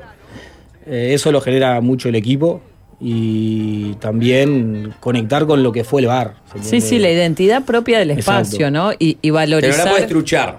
Claro. ¿No? Exacto. No, no, Este, es, lo más difícil. Ese ADN tiene que ser genuino, porque si lo querés disfrazar, no, no termina funcionando. Te das cuenta. Sí, y hay, y hay algo también, me parece, en, en, en ayornar, ¿no? De alguna manera con la propuesta por ahí, este, que, que a mí me pasó el otro día, fui, al bar Paysandú, con la propuesta gastronómica y de barra, ¿no? De cócteles, este, que lo traiga a la actualidad, pero también sintiéndote en un lugar que tiene historia. que me parece que eso es algo que también es súper valioso, ¿no? Porque también a mí me parece que eh, eso fue un, tema de los 2000, ¿no? Como que todo lo que era viejo, como que hubo en un momento un tema de decir, ok, estos muebles que son increíbles, que ya nadie los produce, no, vamos a sacarlo todo y ponemos eh, Durlock, ¿no? Placas de yeso, porque sí, porque es más simple, porque o porque es, es más neat, es más claro. Y ahí, para mí, e- esa historia tiene un valor enorme. Entonces, sentirte dentro de un lugar que tiene toda esa estructura, toda esa carga, este, ¿no? Eh, fuerte, pero al mismo tiempo que no te sentís que estás comiéndote una milanesa enchumbada en aceite como en los bares gallegos, ¿no? Es como lo que también hace que sea un proyecto que pueda ser exitoso hoy. Sí, sí, tal cual. Este, eh, eh, tal cual, es, es muy difícil. Yo creo que estos bares tienen entradas y para nosotros y también para los socios, para, para mí y para el equipo, sigue siendo un aprendizaje, ¿no? Nosotros, este, yo no tengo formación de, eh, digamos, la- mi formación es trabajando en el bar, Claro. pero sigue siendo un aprendizaje en cómo transmitir esta historia día a día. Sí. Eh, y se transmite como se sirve una cerveza, como eh, realmente tiene que tener un pienso y, en- y esa construcción no frena, siempre se continúa. Pero mantener el alma del bar es. eh, los bares, este tipo de bares, bueno, tú fuiste a Bar Paysandú, entras y ya te, di- ya te dice mucho, ¿no? Sí, obvio. Ya, nosotros lo único que reformamos fue, bueno, la, la cocina, que Federica, que es la jefa de cocina de Bar Paysandú, eh, hay cosas que había que hacer sí o sí, la Sí, cocina fue para que fuera clave, funcional. clave, eh, pero cómo conectamos con lo que era eh, el bar viejo, que es un Mm. bar de 1900 que tampoco hay historia escrita, entonces que habla de una familia española que, que trabajó el bar como almacén y fiambrería, y bueno, vayamos, juguemos con el concepto de charcutería, este, de conservas, con una carta clásica y con una carta de coctelería. Entonces, este, hacer que el bar se sienta cómodo para todas las personas que quieran ir, Mm. que abra todo el día, como es el bar de esquina, y que bueno, también apuntar a que la, la parte de cafetería n- es más allá de un servicio, también es una propuesta interesante, ¿no? Mm. Tipo, realmente abrimos a las 10 de la mañana y hasta las 2 vos podés ir a, a disfrutar del, del Claro. bar. Lo mismo el bar Montevideo del Sur, que tiene una historia similar, porque es, es una historia de, de españoles. El primer dueño era italiano, que vendía, hacía vino casero en el sótano y lo vendía arriba. Mirá, No ¿está vendía- todavía el sótano ese? Sí, sí, sí. Este, pero después lo agarra Jesús y Lola y bueno, lo convierten en ese bar de barrio, en el corazón de Barrio Sur. Y lo nuestro también fue, bueno, ¿cómo adaptamos esta carta este, a, a hoy? Ahí te- también tenemos coctelería clásica, la jefa de barra es, es Gina. Y también, ¿no? Venimos como construyendo y, y- y desafiándonos a, a cuidar eso, que también Sí, lo sí. cuida mucho el, el equipo, que, que- que es clave. Y bueno, ahora estamos con la- el, el desafío de Santa Catalina, que es un bar también de españoles. Clásico de clásicos de la Sí, ciudad sí. vieja. Es, ¿Es, este, Santa Catalina o Santa Catarina? Santa Yo- Catalina. Ah, yo me quedé, el otro día pasé y vi que estaban sacando Sí, sí, mesa todos. para dije, ¿qué pasó? ¿Qué, pasó? Sí, sí, sí. Sí. Me, me- me- estaba- lo tenía cerrado. ¿no? Pasamos una juventud metidos en exactamente. Sí, totalmente. Sí, sí. Este, estos bares para mí son, me pongo un poco poético, pero este, son como historias de amor y de sacrificio porque ellos lo trabajaban, la cultura de gallego era estar Claro. este, realmente y metido adentro del bar. Cerraba cuando se iba a España nomás. Y- Sí, sí, y- una- visitar a los una mes- parientes. una mes al- un mes al año. Pero ¿Se también, sí, sí, la- a ver, exacto. Este, tuvimos la oportunidad de conocerlos y de conocer a, a Lourdes. Y ta, también, ¿no? La mujer, la, la- la mujer era la que. No, Lourdes era- Nos sí. pasó en ambos bares, en el Santa Catarina y en el sur, que la mujer era la que cocinaba y la que. Llevaba realmente Llevaba la realmente situación la situación. adelante. Este, Y Lourdes en el, en el Santa eran todos hombres, eh, siempre que atendían, menos, menos ella, Claro. que se veía que los tenía todos cagando, Eh, sí, sí, eh, sí. hablando mal y pronto. Eh, hacía un buen a la leche. Sí, sí, sí. no, y los ravioles con estofado. Bien, eso Ah. que. Ahora vamos, pedías vamos una pizza y era de, de cárnica, ¿no?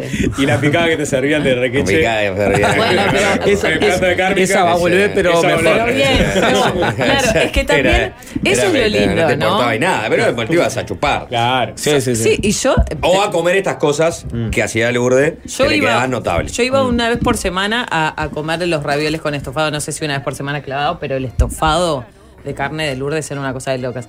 Y la picada esta de, de, de- de puntas, no sé cómo lo picada Sí. de Recortes. de recortes. Yo no entendía Sí, cómo la sí. gente comía eso, pero es, es algo muy divertido también. Sí, sí, ¿no? sí. Este, y también creo que te engancha la personalidad de ella, ¿no? O de gallego. Que a mí me pasó cuando yo conocí el sur. Eh, fue en 2019, a mediados de 2019, y pasé por la puerta, le pregunté, estaba el gallego, le dije, ¿tenés, tenés la cocina abierta? Y me, man- me, mandó a cagar. me mandó a cagar. Este, pero te hacía ir a tomar una cerveza, es como, le- Claro. creo que también generaba eso y generan eso los bares este, clásicos, ¿no? Como eh, es la emoción y la persona real, ¿no? Tipo, Sí, atrás sí. del mostrador y bueno, de adelante también. Pero estos bares son, y también eh, el desafío de charlar con ellos. Nosotros tenemos, eh, o sea, nosotros realmente mantenemos el bar como está, hacemos pocas reformas, este, porque son bares que, nada, sacas una foto y saque donde la saque, sale lindo, ¿no? Tipo- Sí, sí. No, y eso es, y eso es el valor re- real, me parece, o sea, más allá de lo que uno después puedan construir, me parece que el- el- el- la identidad está ahí, ¿no? Este, desde la, la arquitectura, la, todos lo que forma. Eh, tenemos que ir a una pequeña Sí. tanda, pero antes les quiero decir una Lucha, cosa. a ver qué tenés ¿tá? ahí arriba. Si quieren alimentarse de forma Sí. saludable, ya saben que en la molienda lo hacen posible. Claro. Porque tienen todo para que disfrutes de una alimentación nat- natural. Cuentan con productos veganos, vegetarianos, sin azúcar, sin gluten, menús diarios y en la cafetería cosas muy, muy ricas. Todo lo podés ver en lamolienda.uy y obviamente en todos los locales que eh, están por toda la ciudad. Acuérdense que también están con los descuentos de Itaú. Bien, hacemos la tanda, seguimos hablando como. Así que Montevideo del Sur, el Paysandú y el Santa Catalina, ¿no? Sí. Un rescatador de clásicos. Ya venimos. Y es fácil desviarse, es fácil desviarse. ah. Fácil desviarse. Se llaman garufa por lo bacán. Ahí le mando una foto acá. Este, impresionante el paisando. Iba con mi viejo hace 45 años atrás y ahora lo vuelve a disfrutar con la barra y nos, nos manda una foto de la barra. O sea, mucha gente ahí reunida alrededor de varias mesas en el paisandú. Qué lindo. Fotos acá de arriba, ¿puede ser? Joaquín? Sí, sí, sí, sí. Divina, divina vista. Sí. eh, bueno, tengo Bueno. re- re- récord. eh, tengo guardado el récord de Lourdes de cuántos kilogramos de papa hizo eh, un 29 de ñoquis. ¿Cuánto? Algún día se lo diré. Ah, no, se no, vea, quiero de Ciudad Vieja, beso a Luchi. ¿Quién es? Vea. Ah, la Bea, muy bien. Besito a Bea. Bueno, estamos, eh, para los que recién nos enganchan, con Joa- Joaquín Casavilla, que este Montevideo del Sur, el bar Paysandú, y próximamente, no sé cuánto próximamente, ya nos dirá él, el Santa Catalina. Cata- Yo no sé por qué siempre le dije Santa Catarina. Por el, porque te ibas mucho a Ferrugem, vos. Ay, no sé, eh, no sé. Santa Catarina. Este, bueno, contanos un poco actividades, ya hablamos un poco de la historia, este, un poco el concepto y demás. Actividades que tienen eh, para ofrecer a este, los que los visiten. Eh, bueno, en, en Montevideo del Sur tenemos un ciclo de jazz desde que abrimos, que son todos los lunes, eh, 20, 30, 21 horas. Y en el bar Paysandú tenemos tango, que es un ciclo que nos está dando una mano Federico Sardi en desarrollar. También 20-30, en ambos bares eh, es entrada, o sea, no se cobra entrada, sin cubierto, todas las actividades que buscamos hacer, tenemos una pata cultural bastante desarrollada, que vamos a seguir desarrollando ahora con el Santa Catalina. Este, busca que, bueno, que cualquier persona pueda entrar al bar y disfrutar de, de- de lo que sucede ahí. Eh, y bueno, esos dos ciclos. Eh, sí. Divino, divino. Actividades que acompañen Ah. ahí la, la situación. Y tenemos el evento ahora el miércoles que viene, ¿está bien? Eh, que es un evento de, de tapas y vermú. Y platitos, platitos. Platitos, y- eso. Me están Y- corrigiendo acá. Ah, ¿no? Ah, con la mirada de- corrigió. sí, va a haber una carta especial hecha por Federica y una carta de cócteles que está haciendo el jefe barra Charlie. Un capo, Charlie, sí, el cordobés. sí. Explica todo.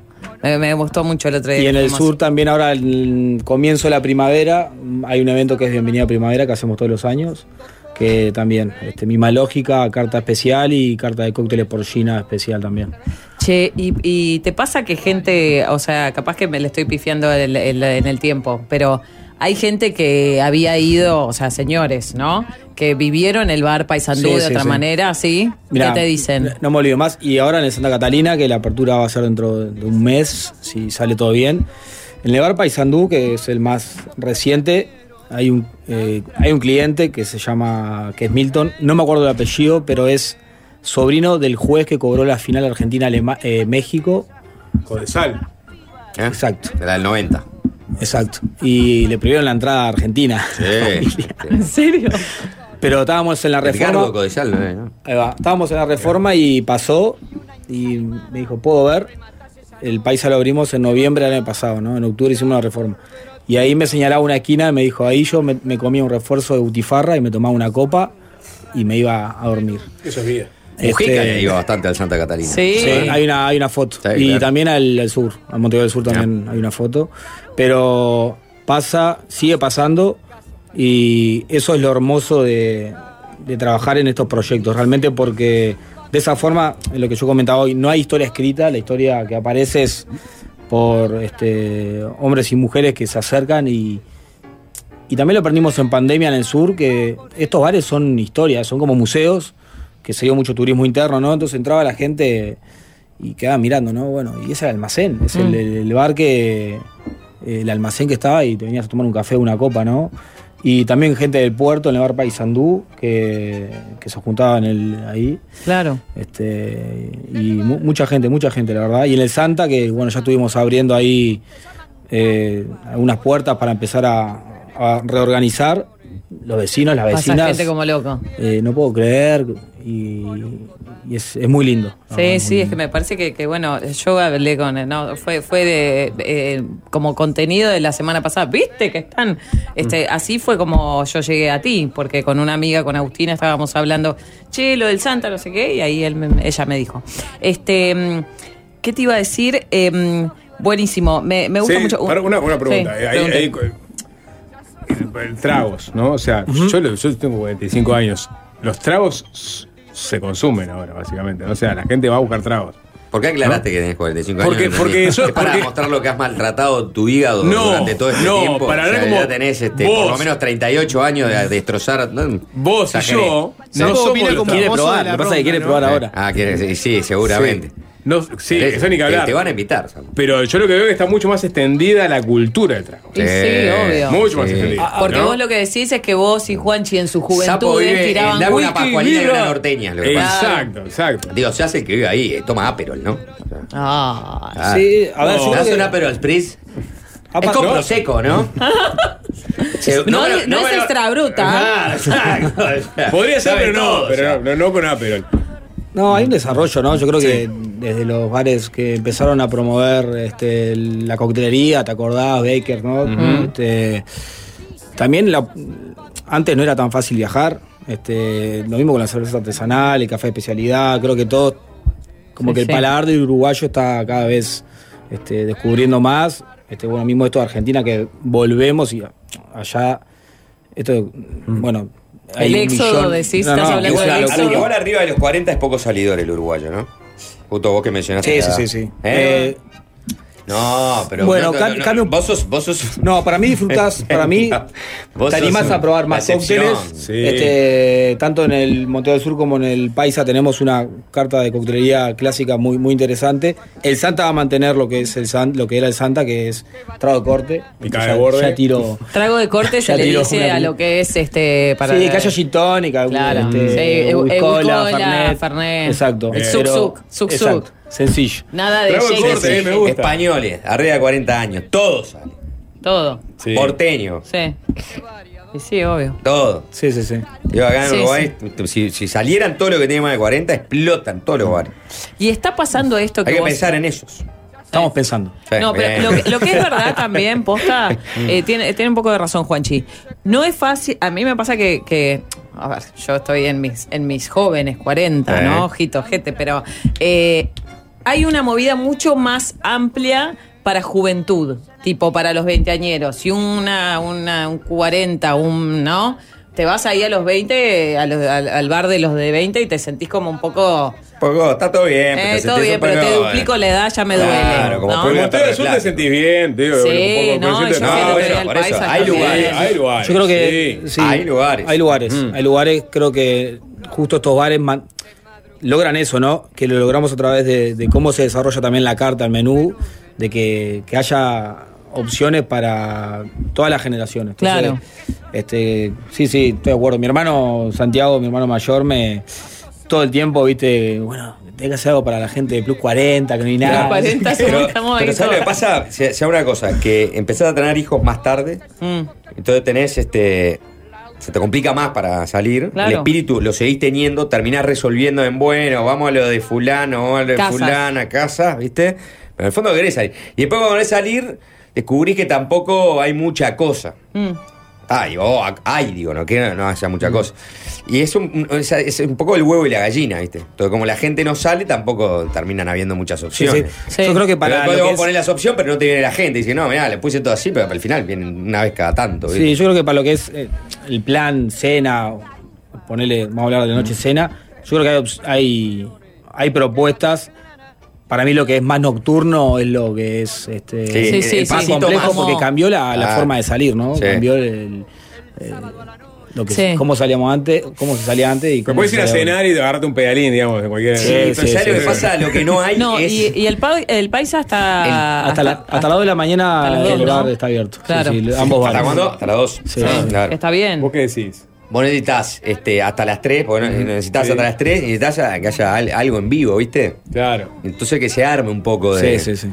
Eso. Y eso es, es- es- esa oferta es muy acotada acá. No, y la Porque música- está, también es un tema de costo. Nadie puede a, a veces asumir, poner todo eso sobre la mesa, porque no, no la- sí, sí. Por eso te digo que el, el tema del uruguayo a determinada edad que sale, empieza a salir menos, que no es lo mismo en otras sociedades muy salidoras, hay mucha más gente también. Claro, Son total. Irlanda, Irlanda, Metrópolis, viene de ¿viste? Irlanda. Claro. ¿Cómo? Irlanda, después del laburo se, van, se, van- se festeja Claro. todo. Sí, está ¿no? muy distinto. Sí, sí, sí. Sí, sí. No, Sí, y también es el tema de, de que la música el otro día también estaba muy bien, viste, como que, se- que es algo Es un que puede- quiebre con el bar viejo. ¿no? Sí. En el bar viejo no había música. No. No. A lo sumo radio cantora. También porque te, te- hay que pagar para que haya música, ¿no? Pero no, es algo que también a nosotros, este, en lo personal, es, es muy desafiante porque claro, estamos en el bar todo el día y todos los días, no la misma música, pero sí. Pero sí hay que tener mucho cuidado con la música, con la luz. Claro. este, eh, realmente la gente que, bueno, de vuelta, nosotros seguimos aprendiendo, pero cuando uno pone un bar o un restaurante, todo tiene que estar pensado para, para que sí, sí, para vivir un- que vivan una buena experiencia Exacto. y también para, para que vos le propongas a la persona qué es lo que quiere, querés que esa persona viva, Exacto. ¿no? Sí, sí, sí. Este, que eso, pero bueno, yo viví la experiencia el otro día, la recomiendo altamente. Vamos a recordar entonces, Montevideo al sur está en Eh, en Paraguay, 1150, esquina Maldonado, en el, Perfecto. en el corazón de, de Barrio Sur. Sí. El bar Paysandú eh, es en Paysandú, esquina Rondó, más para el centro de Montevideo. Ambos bares eh, mantienen el mismo horario, de lunes a sábado, de 10 hasta las 2 de la mañana. Y, y bueno, el, el- el próximo estreno el próximo estreno será, bueno, ya lo comentamos, dentro de un mes aproximadamente. Y va a mantener un horario similar. Perfecto. Sí, sí, Bueno, an- antes de, ir con la gente de los amigos de la Viñe, Sí. Luchi, le, le- le voy a despedir a Joaquín con un mensaje de, de este oyente que dice lo siguiente: pa- pa- para, para sumar a la. a la- ¿Un palo? al- no, no, No. para sumar a la- a la- al historial de, de Paysandú. Dice: Hola, en, en los años 81, 82, yo tenía 15 y 6 años y estudiaba matemática con un amigo en Paysandú y Libertador. Esperaba el ómnibus para volver a casa, eso a las 20.30, 21 horas, en la puerta del Paysandú. Veía siempre a Oscar Moglia, el histórico basquetbolista uruguayo, eh, olímpico, ¿no? Eh, con un farol de whisky y unos manicitos en esos platitos mínimos, Sí, leyendo el diario de la noche, para el cual escribía la crónica de Braque. Mira que Ahí tenés, eh, una, postal de, de- de- del De historia. de lo bucólico. Absolutamente. ¿No? Che, eh, bueno, perfecto. Joaquín Casavalle, que antes te dije mal tu apellido, Sí, te pido sí, sí. mil, dis- mil disculpas. ¿Dijiste Casavilla? Sí. Algo Me- así. O media villa. No, no, no, pará, no. No, Casavalle, perdón, Joaquín. Este, muchísimas gracias. A ustedes. Visiten Montevideo del Sur, el bar Paysandú y bueno, próximamente cuando abran el Santa Catarín- eh, Catalina. Buah. Qué pelotuda. Gracias, Luchi Sorna, por, todo- por todos estos errores. Bueno. Ahora sí, la Cállese. gente de la Viñe siempre Eh, tiene cosas para Gracias, Joaquín. ¿eh? Y a que sigan los éxitos. Estoy bárbaro hoy, boludo. No es viernes. No, no es viernes, pero yo tuve una semana muy agotadora. Vamos. Tía, aflojele Eh, al coñac. ¿Qué? de venir. Sí, está, está. No, La gente de la viña siempre tiene que- Sí, es que la Sí, viña tiene unos vinos tan Eso, ricos, claro tan ricos, que este, me conquista. Ujú. Tintos robustos y, elegantes que realzan las carnes a la parrilla. By the way, el jueves que viene estrenamos Fuego Bien. Sagrado, así que los Va. quiero todos ahí en la pantalla de la tele. También en la viñe encontrás eh, vinos blancos, frescos y vibrantes para marinar con maridar con platos de mariscos. Sí. Espumosos que añaden un toque de celebración a cualquier ocasión Qué rico. espacial. Especial. Sí, sí, vamos, vamos, vamos. Agárrame esto. Bueno, vayan a laviñe.com.uy, Sí. que es la mejor opción para comprar un vino, un champagne o productos gourmet. Con envíos a todo el país y envíos gratis para compras mayores a mil pesos. Ahora también tiene unos packs divinos con la mejor bodega del mundo, que saben cuál es. Dígame. Catena Zapata. Excelentes vinos. Eh, también aceites de oliva, carbonel, pimientos de piquillo deliciosos y dacos y risotos prontos de Inverni. Acordate, laviñe.com.uy, seguilos en Instagram, arroba laviñecarrasco. Bien, bien, Luchi, bien. Eh, eh, Besito, Ale, besito. Preguntan por el brunch. ¿Quedan lugares para el brunch? Quedan lugares para el brunch este domingo en Jacinto a partir de las 11.30 hasta las 15.30. Menú tremendo, muy, muy rico, todo incluido. Venite que te partís la boca. Es verdad que alguien pone Panalo funcionario ANCAP. Está ahí en diagonal eh, la- Sí. la- la- el Sí. edificio de ANCAP, ¿no? También. Un Sí, saludo Panalo, a ellos que siempre nos dan cambio. Sí, siempre Sí, le dan cambio. Sí, sí, sí. Qué bien. Lo- pero de la estación, decís. Ah, la estación, sí, sí. Porque está el edificio. Ah, el edificio está enorme. Sí, bien, sí, sí. nos vamos, nos vamos. Eh, ya viene la RUC. Chao, nos vemos el lunes.